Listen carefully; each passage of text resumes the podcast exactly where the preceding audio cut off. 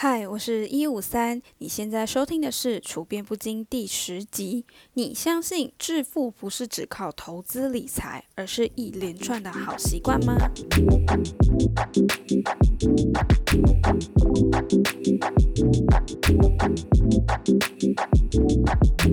不知道是这本书真的太夯，还是刚好演算法的喂食。我大概从二零二零年底的时候，一直看到有人在介绍这本书。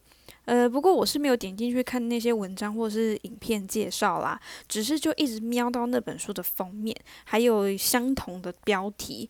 基于好奇，我就决定买来看看，想说到底是什么样的一本书，可以让大家这么。推崇或是疯狂的介绍它呢？我在读完之后才发现，哦，原来还有一本书就叫做《习惯致富》，而我看到的呢是《习惯致富的人生实践版》。如果有听众呢，你们是看过另外一本的，也欢迎你可以跟我分享你的心得哦。过去说到投资理财啊，我都会很自动的把它想成是投资，比如就是买股票、基金、债券等等。后来是开始呃接触到一些网络的理财文章，我才慢慢发现说，哦，原来理财不是只有投资股票、基金这类的，它也有关于储蓄或者是怎么把你的金钱做分配。而投资呢，既是理财的一部分，它本身也是一门很深很大的学问。我现在还不是什么理财大师啦，不过我对自己的储蓄啊、存钱跟金钱的规划是有一套自己的心得的。不过看完这本书之后呢，我又再度的检视了我自己的生活习惯，还有我存钱的一些想法观念，就发现说，诶，我其实还有很多地方是可以再做调整的。比如说，身边的人会影响我们的金钱观念呢，我们对金钱的价值观，以及一些冲动购物背后的科学原理，我觉得诶蛮受用的，也可以让我更有自觉的说，哦，可能今天做做冲动消费的时候，我可以想起这些东西，我可能。可以不再那么冲动的去消费。作者汤姆·克利他就花了五年的时间，研究了一百二十八位穷人跟两百三十三位的富人生活，把他的研究成果呢，透过。祖孙四人的海滩之旅，统整出了二十二个致富法则。道理其实蛮浅显易懂的，有一些法则啊，跟金钱是没有直接关系，但是间接的影响，而且影响非常大哦。他整理出人生累积财富的途径，总共有四种。第一是梦想家和创业家，追梦当老板还可以大赚一笔钱。当你投入的热情。越多，你赚的就越多，可以说是最值得的一件事情。你的兴趣跟你的工作跟金钱做一个结合，这应该是人生的美梦吧。而且以白手起家的富翁来说啊，创业家或梦想家的平均资产是所有累积财富当中最高的。不过呢，它的代价就是工时会过长，而且你初期创业的初期呢，收支平衡的财务压力是非常大的。有可能你在做一阵子之后，你的收支并没有达到平衡，就可能会面临的危机哦。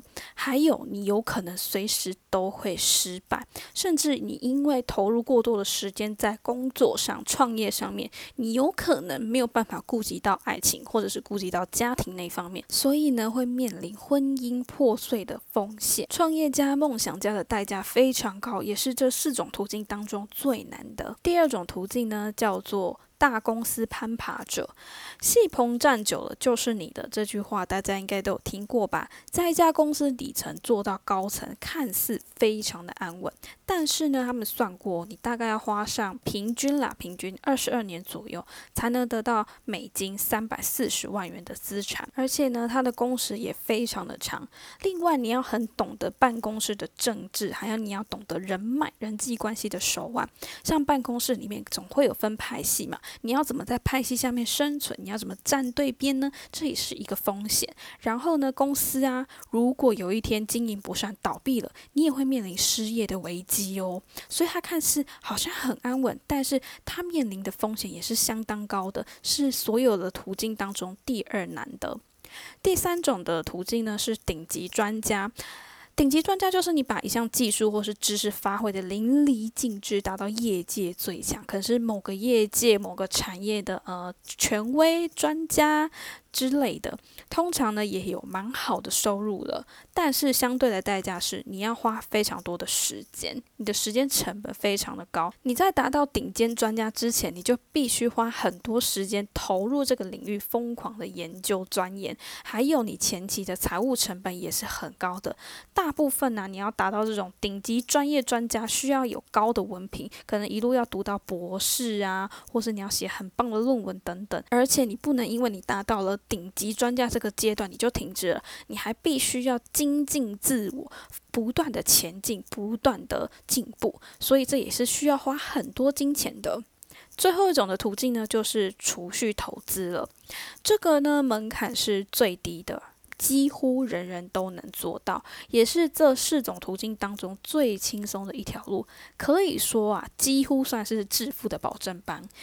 当然，这条路也不会太好走，你需要有耐心，也要有自律，而且你要有足够的时间。还有一个很重要的是，你不能太穷，你不能穷到说我一天的三餐温饱我都要烦恼。你的收入啊，最好是能完全生活的必要支出还有剩下收入的阶级，最好是达到中产阶级的。如果你真的是穷到你一般生活都没有办法应付的话，那你这条路其实也不用想了。那么这条人人都能走的累积财富途径。要怎么做呢？其实非常的简单，就是养成好习惯。我们先来说说这个祖孙之旅的故事吧。呃，故事是一位爷爷啊，带着三个孙子去海边玩，去一个海滩就会讲一个故事。那故事就围绕着他们的邻居约翰跟汤姆。这两个人呢，他们都在纽约很不错的法学院毕业，也都在名声收入很好的会计事务所上班，而且也是已婚育有三子，起点跟条件是一模一样的。可是呢，最后一个搬走了。不见了，好像过得不太好。另外一个呢，就提早退休，成为人人眼中羡慕的百万富翁，可以说是白手起家。怎么会这样呢？两个人的起点都一样，怎么最后结局都不一样呢？原来就是这两个人的生活方式和习惯造成的。我们先来说成为百万富翁的汤姆一家好了，在结婚之前呢。嗯，你知道女生都会有些梦想嘛？就可能你要求婚，要个仪式啊，要个很大钻戒啊，或是漂亮的戒指啊。那汤姆身边的朋友就会告诉他说：“啊，你要求婚了，那你就要买好一点的戒指啊，你买那个 Tiffany 的给你老婆啦，给你未婚妻求婚。”但是汤姆就想，我也是想买这个给他啦，可是我身上可能只有一千块美金诶，然后 Tiffany 的钻戒要五千块，有点太多了，我没有办法付出这么多的钱。但是我也想要给老婆。钻戒，然后好看啊，漂亮，可以作为纪念的，这该怎么办呢？于是啊，他就透过朋友，透过人脉，去找到了一个钻石的批发商，买到他自己预算之内的钻戒。然后到举办婚礼的时候啊，他跟太太的做法是，嗯，他们会列出他们需要的清单，跟每一项。项目的预算办婚礼就需要很多钱嘛？你知道在台湾就是有很多习俗，要这个要那个，然后发饼什么的。那在国外呢，他们是要提供免费的酒吧无限畅饮给亲朋好友，然后也要场地等等。其实美感也是很多的。那汤姆跟他太太呢，也都想要把这些东西都备齐，就是他们也想要一个很完整的婚礼。可是他们有意识到说，他们自己的金钱是不够多的。那他们的做法就是。他们把他们需要的所有项目列出来，比如说他们想要这十项东西，他们都要。那么他们自己的预算可能有多少，就分配给每一个项目，然后想尽办法把每一项的项目都花在预算之内。不管呢是呃可能。借用人脉，或者是他们用一些能力交换，可能像汤姆就会把他会计师执照借出去，然后可能抵个一百美金，或者呢，他们礼服就会买比较便宜一点的，就可能不会像说要去买什么高级设计师的啊，而是买一些呃看起来也很漂亮也很得体的礼服，然后比较便宜的，然后把他们的价格压在他们自己可以接受的范围之内。那婚礼结束之后呢，就是度蜜月了嘛。度蜜月呢，他们也是做了一样的选择。呃，他同事啊也是推荐汤姆说，度蜜月难得一生一次，一定要跟老婆去个浪漫啊又美丽的地方。推荐你们去夏威夷，超多人去了。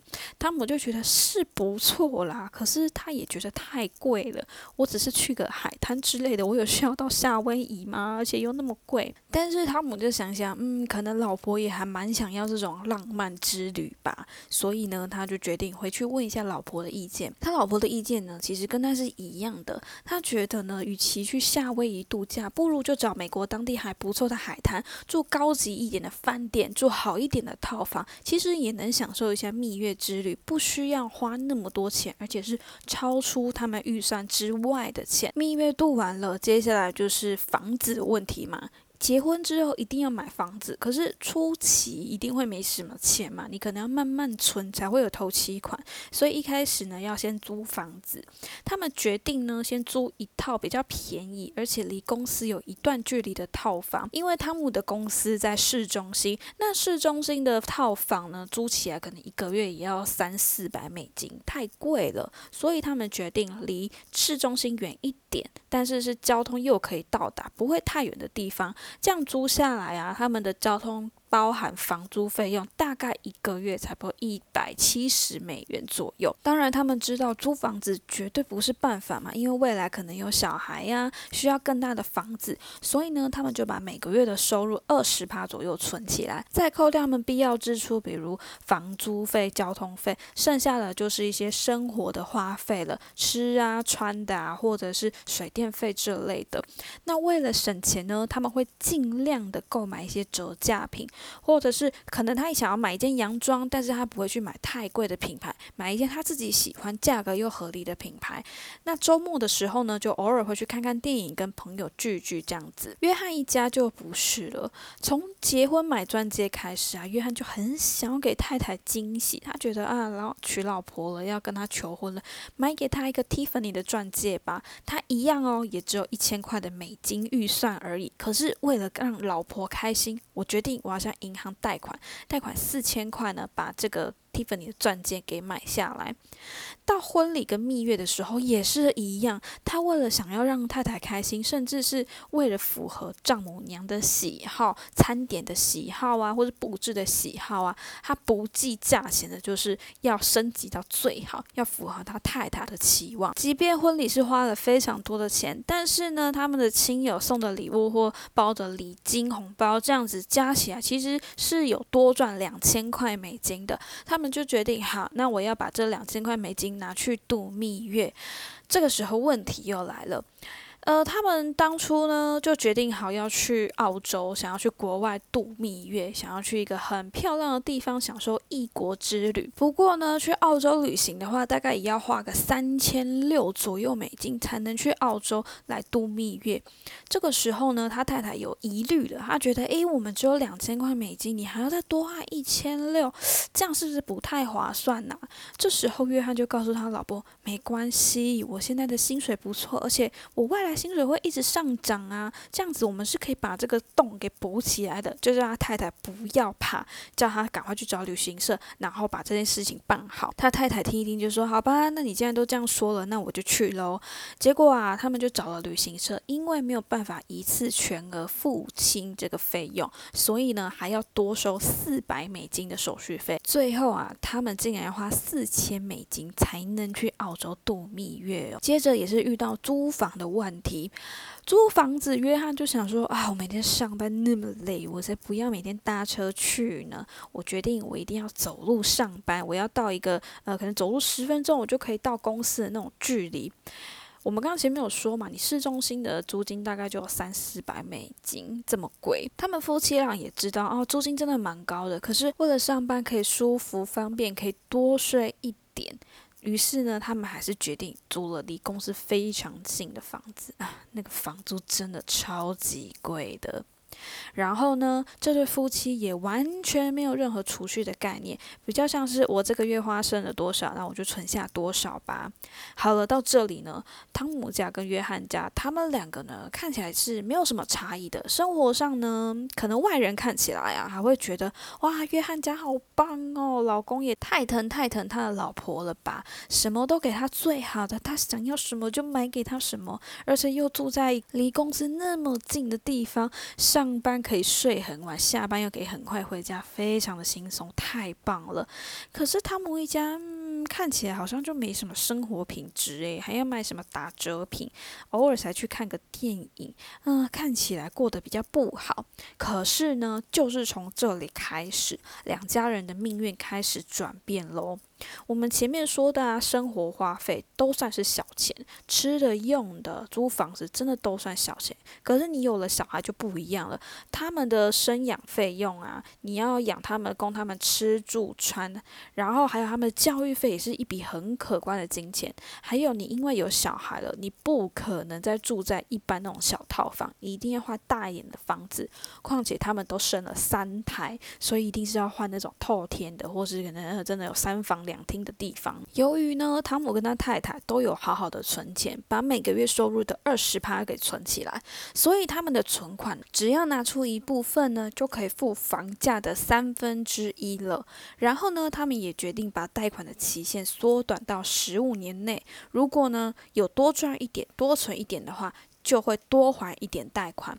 就这样，他们在五年内就卖掉了第一栋房子，多赚了一笔钱。换了一间更大的房子，那投资款付完之后，他们还有其他的钱嘛？他们就把其他的钱呢，去买一些他们已经研究过的股票跟基金，还有其他的房子，并且呢，把这些房子给租出去，他们就变成包租公跟包租婆了嘛。这些呢，就是他们被动收入的来源。至于小孩子的教育费用啊，他们选择是去读一些呃还不错的学校，然后是公立的学校，因为公立学校的教育费用会比较低嘛。但是他们也不会想说，我为了要省教育费，就让小孩子去读一些不太好的学校或教育资源没那么好的，而是有精挑细选之后挑了不错的公立学校。既让小孩子有很好的学习跟教育，也让他们省下了一笔教育费用。就因为他们夫妻俩一直都有储蓄、有投资，也有帮小孩子准备好教育费，所以呢，他们在这后半期呢，其实没有太多的烦恼。而且啊，他们投资的股票基金啊，还有房子租出去的钱，慢慢的就变成他们的另外一个收入的来源，也足够支付他们一部分的生活费了。于是呢，汤姆他就换了一家工作。换了一家呃比较近，离家比较近，然后薪水也还可以接受的工作，这样子呢，他就可以每天准时上下班来陪伴孩子、陪伴家人。另外，他也有更多的时间去运动了。最后呢，他靠着这些投资，还有呢他在公司的股票卖掉的股票钱，他成为了百万的富翁。在约翰一家这边呢。因为他们呢，平常就没有存什么钱嘛，他们的存款好像只有三千美金嘛。因为头期款太少了，所以呢，他们奔波了好几家银行，才找到了一个愿意贷款给他们的银行，而且贷款期限拉长到三十年，然后利率又非常的高。但是他们为了换更大的房子，当然就是忍下来啦。另外，对于小孩子这一块呢，就有很多的父母会有一些迷思。我也不能说是迷思，而是呃，有一些可能资源比较好，或者是呃标榜什么双语学学校的，大概都是一些私立学校嘛。那私立学校又有这么好的教育资源，那学费一定是非常可观的啊。如果有小孩子，爸妈应该都知道，私立的学校或私立的幼儿园、大学、呃高中国中，应该都非常的贵吧。可是呢，他们就想说不行不行，我要让小孩子去上最好的学校。于是呢，就选择了私立的学校。就这样，他们一直不存钱，又花大钱，而且也没有任何的投资项目。结果呢，约翰就在某一天病倒了。因为啊，他为了要让自己的工资更多嘛，我要一直赚钱嘛，所以呢，他每天都必须加班。赚更多的钱，想办法提高他的收入，以打平他生活的开销。这一病啊，就不得了了。因为他们没有任何投资项目，所以他们也没有其他的收入来源。家中的经济支柱就完全靠约翰了。家中唯一会赚钱的人呢，倒下来了。他们没有了收入，怎么办呢？他们决定，好，那我就把房子卖掉吧。可是他们的房子呢，根本就还没有还清，他们还有一堆债务。即便呢，他们把手上的房子卖掉，也没有赚到多余的钱，就等于说是把债务。跟收入直接打平了，他们并没有赚到钱。最后他们怎么办呢？他们只能选择离开这个地方。这就是汤姆跟约翰的结局。你看哦，他们两个人都是不错的法律学院毕业的，也在不错的公司上班。可是一个呢，却因为工作倒下了，赔上了健康，钱也没花到，也没享受到。另外一个呢，就是提早退休，拥有上千万的资产，成为了一位富翁。故事中的爷爷也把这他们两个的故事呢，浓缩出了几个重点，也就是致富的好习惯。跟你必知的法则，第一，你要慎选你的伴侣和朋友。近朱者赤，近墨者黑嘛。这句古老不变的名言佳句也是适用在财富上面的。你的人生伴侣啊，有可能是推着你前进，也有可能拖你下水。前面就有说到蜜月旅行嘛，那时候汤姆他不太想要去那么贵的地方，可是他尊重他太太，想说他太太可能也想要去比较贵、比较好的地方。这时候反而是他太太告诉他说：“诶，我们不用这么做。”然后提了一个更好的方案，去了一个他们两个都可以接受，也在呃预算范围之内的蜜月旅行。太太呢就会适时的拉汤姆一把，而且他们在储蓄的时候，大多都是。太太在涨钱的，也就是会把他部分的钱给做呃很好的储蓄跟投资。相反的呢，约翰他太太啊，他当时也有疑惑，他想说啊，这样不是会花更多钱吗？可是他完全没有阻止他的老工，反而呢让旅行社多收了很昂贵的手续费，也没有就此打住哦。因为你通常如果听到啊还要收取手续费这么贵哦，那应该就会回去再想想说啊，我们或许可以不用去那个地方，或者我们可以再找更。便宜的旅行社啊，这样，但他太太完全没有这样做，反而就想说，好吧，反正老公都说他付的钱，那我就付下去了吧。结果呢，哼，多花了一笔钱。呃，说故事可能有点太抽象，我就举我自己的例子好了。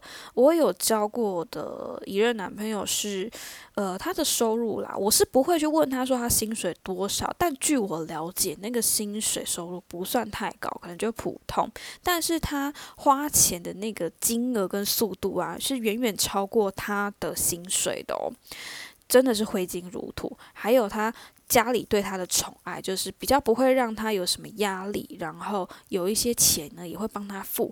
说真的啦，我当时自己是蛮省钱的，也会知道说这样不是很好。但是他购买名牌的那些习惯跟行为，我是真的有默默的被影响了，就会觉得。对呀，买东西还是要买名牌好啊，名牌有品质，有什么的，杂牌不好。那也还好，我当时啊，碍于种种的原因，我真的没有办法乱花钱，不然我那个时候真的啊，真的也要变成月光族了吧。另外，朋友也是哦。耶鲁大学的研究就显示说，我们习惯会在朋友圈蔓延开来，而且呢，在作者他的负习惯研究当中啊，白手起家的富翁会刻意的接触有好习惯的朋友，比如说可能个性比较积极呀，比较乐观，思想比较正向，比较乐于解决问题的人。而且也有稳定投资的成功人士，他们会去刻意接近这些人，然后进而呢也改善了他们的生活品质。第二，我们要节俭，但是不要小气。呃，可能看汤姆的故事会觉得说，啊，他们也太节俭了吧，一定是一个很小气的人。但是呢，节俭跟小气是不一样的。小气呢，是你很不注重品质，你买一个东西，你都要用最少的钱。一块钱要斤斤计较的那种，节俭呢一样要用最低价的钱来买东西，但是他们会比较注重品质跟服务哦。我就听我朋友分享过一个还蛮小气的故事，真的是斤斤计较到我听了我都觉得很夸张的。就是有一个人呢，他还蛮斤斤计较的。他斤斤计较的程度变成什么呢？比如说十五颗的鱼丸好了，然后总共十五块，两个人分，那他就会说：那你八颗你就八块，我七颗我就七块钱。还是呢，我们要一人一半，七点五克，但是你八块我七块。就是你知道他好会贪小便宜，然后计较这一块钱两块钱，然后这一颗半颗的，甚至是呃，如果他的饮料喝不完，有可能喝了三分之一不想喝了，那他就会给他朋友说：“哎，你朋友要不要喝啊？就我喝不完，我不想喝了。”那通常朋友应该都不太会计较说：“哦，什么你还要给我钱吧？”就想说：“哦，反正就是我喝到一半了，就给别人喝也不太好，那也就不会想。”就不会想要跟他收钱嘛。结果那个人就说：“那你要喝吼，那你要给我三十五块钱，这个原价五十五块，就是 就是计较到这种程度，你知道，就是小气到这样。你说他是节俭吗？也不是，他已经是。”小气到完全不愿意付出，甚至是可能朋友的生日或者是重要的聚会啊，他都故意不参加，但是却会要求别人说你要对我好，我生日的时候你要送我东西，买蛋糕给我，但是你生日的时候我就想办法逃走。这种人就真的是非常非常小气的。但节俭的人呢，是他一样会用很少的钱去买东西，但是他会注重一下品质，他可能也想要买一些，比如说百货公司的商品啊，或是品值比较好的衣服，他们选择的方法是我可能会找一些。折价品或者领取一些折扣金这类的，然后去买。第三呢，要避免生活方式的升级心理。生活方式升级心理呢，意思就是说我们会提升生活水准，以符合我们的收入。比如说，你薪水三万块的时候，你只会吃路边摊，或是买一些呃小有品牌的包包。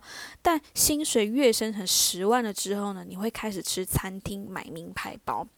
因为原始时代啊是那种有一餐没一餐的嘛，所以呢，我们有食物的时候就会大吃特吃来囤积脂肪，这样子我们下次碰到饥荒的时候就可以靠囤积的脂肪来生存嘛。那这种立即性的满足。基因跟习惯就延续到了我们现在，只是以前那种大吃特吃的立即性满足，变成我们要买车、买房、珠宝、美食，而且这些东西越奢华越好。我们就是要避免这种生活方式升级心理。你赚的越多，你反而要越谨慎的用钱。很多人就会，我赚的越多，反而存的越少，就是落入这样的陷阱当中哦。故事里面，约翰一家他们就是这样。当约翰他的收入越越来越多的时候，他们反而会过上更好的生活。他们不懂得延迟满足，他们不会想说，我现在稍微辛苦一点点，我把钱存起来，然后有了呃投资，有了被动收入，有更多的钱之后，我再去满足我后面所需要的东西。他们也不太愿意稍微降低。品质享受诶，可能一半的不错的品质，而是要享受最顶级的品质。不管是他们结婚呢，还是挑孩子的学校，都是为了满足他们眼前的欲望，以为呢薪水就能填补空洞，结果这个洞呢是越补越大。第四个呢是要避免欲望消费，还有冲动购物。呃，你们应该有遇过这种状况，说哦压力很大的时候啊，或是呃心情不好的时候，我就是要买东西啊，因为怎么样，所以我就是要买一波让自己很爽。然后买完之后觉得哇好爽哦，好满足哦。可是当你冷静之后，就会发现 我为什么买这些东西呀？好浪费哦，没什么用。然后无形之中就囤积了一些你不会用的垃圾，白白花了一笔钱。这这种冲动的购物行为啊，跟我们人的意志力是有关系的哦。很多研究啊就显示，我们的人意志力是有限的，就是你的意志力不是二十四小时都在，你一天意志力可能就只有三个小时之类的，就很少。你会在下班的时候追剧啊、喝酒聚餐，说是放松，其实是你意志力已经没有了，因为你上班的时候一直用你的意志力在做工作，那你这些。意志力消耗之后呢，你下班之后就会想要放松，你没有办法克制自己去吃啊、喝酒、追剧啊、做什么事情。这也是为什么很多店家都会在柜台放商品，比如说你去 Seven、全家、任何一家便利商店，或者是康士美啊、大卖场，只要是店家，他们都会在柜台放一些商品，然后跟你说啊，你可以用多少钱加价购哦，我们今天有什么活动哦，然后你就会脑波一弱，然后就会想要买了。这是因为。我们在店里面呢挑东西的时候，我们犹豫不决，我们想说要买哪一个买哪一个呢？这时候也会消耗我们的意志力。当你的决策开始疲劳的时候，也就是意志力开始没有的时候，你就会控制不住自己，会忍不住的拿柜台的商品，或是被店员来说服说要买加价购的东西。我就想到说，有一个呃损失厌恶心理，我们在第四集的时候也有提到过，人呢是很讨厌损失的，所以像是折扣啊、折价券这种，人人都会疯抢。再搭配这种决策疲劳，哇塞，你购物完全被掌控住了，听起来是不是非常可怕？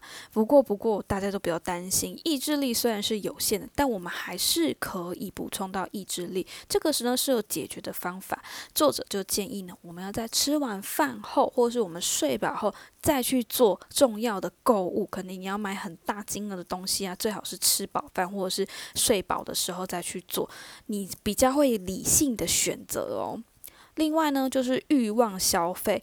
嗯，欲望消费呢，比较是以人类嫉妒化为燃料的行为。因为你嫉妒别人呐，羡慕别人有什么，所以你就会想说啊，我好想要哦。比如说，你看到一个 KOL 很美，拿着包包、口红，穿什么衣服，我就觉得哇塞，好正，好漂亮哦，我好羡慕，我好想要哦。可能我穿上去也可以变那么正吧，这一类的。这时候呢，你因为你嫉妒、羡慕、想要，你就会有欲望的消费，而且你越不是富人，你越会这样做。有一本书呢，叫做《穷人的经济学》，里面。就说到一个很有趣的现象哦，他说收入不高的穷苦人家家里反而有那种很昂贵的电视跟物品。诶，你明明收入不高，你怎么还买得起这种东西？甚至你怎么会去买这些东西，而不是先填饱自己肚子，或是给孩子更好的家呢？越穷的人反而会越渴望奢侈品。如果你不想要陷入这种欲望消费的行为当中，解决的方法就是感恩你现在拥有的东西。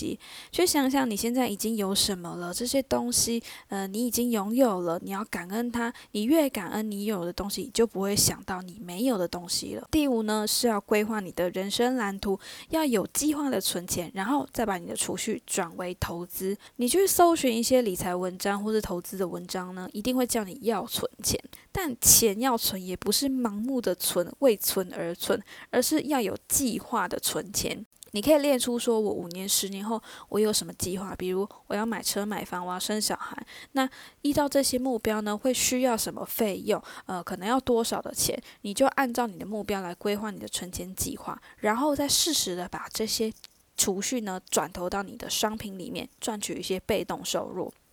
最后一个呢，就是你要拥有好的习惯。这些好的习惯呢，包含健康、学习、储蓄和快乐。习惯致富呢，就是这本书的标题，也是作者他一直在强调的。致富不是一天或是某一个时刻你就会变有钱，而是一连串的行为造成了。贫穷也是。而你一连串的行为重复做呢，就是你的习惯。在作者的负习惯调查当中啊，有钱人的特质呢，就是乐观、正向、积极，然后遇到问题的时候，他会专注在解决问题，而且乐于学习，也爱运动。这样子，就像故事中的汤姆夫妻呢，他们就有很好的习惯，会运动、节俭，也懂储蓄、投资。这些或许你是刻意一开始这样做的，可是久了习惯了。反而就变成他们致富的关键喽。作者就有说啊，养成拱顶式习惯会引发像蝴蝶效应的连锁效果，让你的生活变得更好。这些呢，就包含我刚刚说的健康、学习、储蓄跟快乐的习惯。长辈都会告诉我们说：“哦，健康就是最大的财富嘛，有钱也要有命花才行啊！你不要像约翰一样，就是拼命赚钱，然后之后就中风，就病倒了，结果自己都没有享受到。你一辈子追着钱跑，但钱都花在你住院上、医疗上，这 很不划算吧？所以呢，我们一定要保持健康，拥有充足的睡眠，多运动，多吃健康的食品。”而且运动呢，不仅会分泌多巴胺、血清素，可以让你更快乐。同时呢，它会带走你脑中的自由基，也就是脑中的废物，还会释放脑神经细胞需要的生长物质，刺激你的神经突触。神经突触就跟你脑的记忆力、智力有很大的关系。这也代表说，你的运动可以让你学习力更强哦。再来呢，就是学习的习惯。神经科学有一个词叫做神经可塑性，也就是说，你的大脑是可以重塑，然后变得更聪明的。这个呢，我们在第七集的脑力全开和第八集的未来预言，其实大概都有提过。这本书也再次强调，我们大脑是可以重塑的，是可以被改造的。学习呢，同样呢，是能让你的学习变得更强，而且让你更快乐。最后一个，也就是储蓄跟投资的习惯了。这是作者汤姆克利再次的强调。投资跟储蓄是要有目的和计划的，而且你最好是设定一个自动化的系统，让自己的钱有一个位置。比如呢，像我的习惯是，我可能每个月会把钱转到三个户头，一个是我每年固定缴的保险跟税金，然后一个呢是我存钱要准备投资的，一个可能是我为了某个目标存钱的，可能我想买一个东西，然后这个东西是我现在没有办法一次付清，需要长期存钱的呢，我就会把它存到这个户头。还有呢，如果你越早开始培养理财观念，当然是越好的。我想作者他呃把故事中的听故事的人是三个孙子跟爷爷的一个意义，应该也是在这里，就是投资理财的观念要从小开始做起，不要等你出社会的时候才开始注重这些事情。从小培养观念真的非常重要。好啦，听完这些之后，你会不会觉得，诶，这些道理其实很简单呐？要储蓄，要投资，要避免冲动购物，膝盖想也知道，这这就是该做跟不该做的事情啊。不过呢，又有多少人是有意识的在使用金钱呢？有多少人你明知却故犯呢？好好的去记录你每个月的花费，看看自己的钱都跑去哪里了，多多的检讨，有意识的花钱，未来你也有机会成为百万富翁。推荐大家可以来看看这本书哦。也很感谢你今天收听这集的内容，也请你呢花几秒钟的时间帮我点五颗星，并留下评论，告诉我你的看法。另外呢，我也会把这集的文字内容重点呢放在 IG 上面，连接呢都放在下面的，not，欢迎你点进连接来 IG 找我互动哦。那我们下期再见哦，拜拜。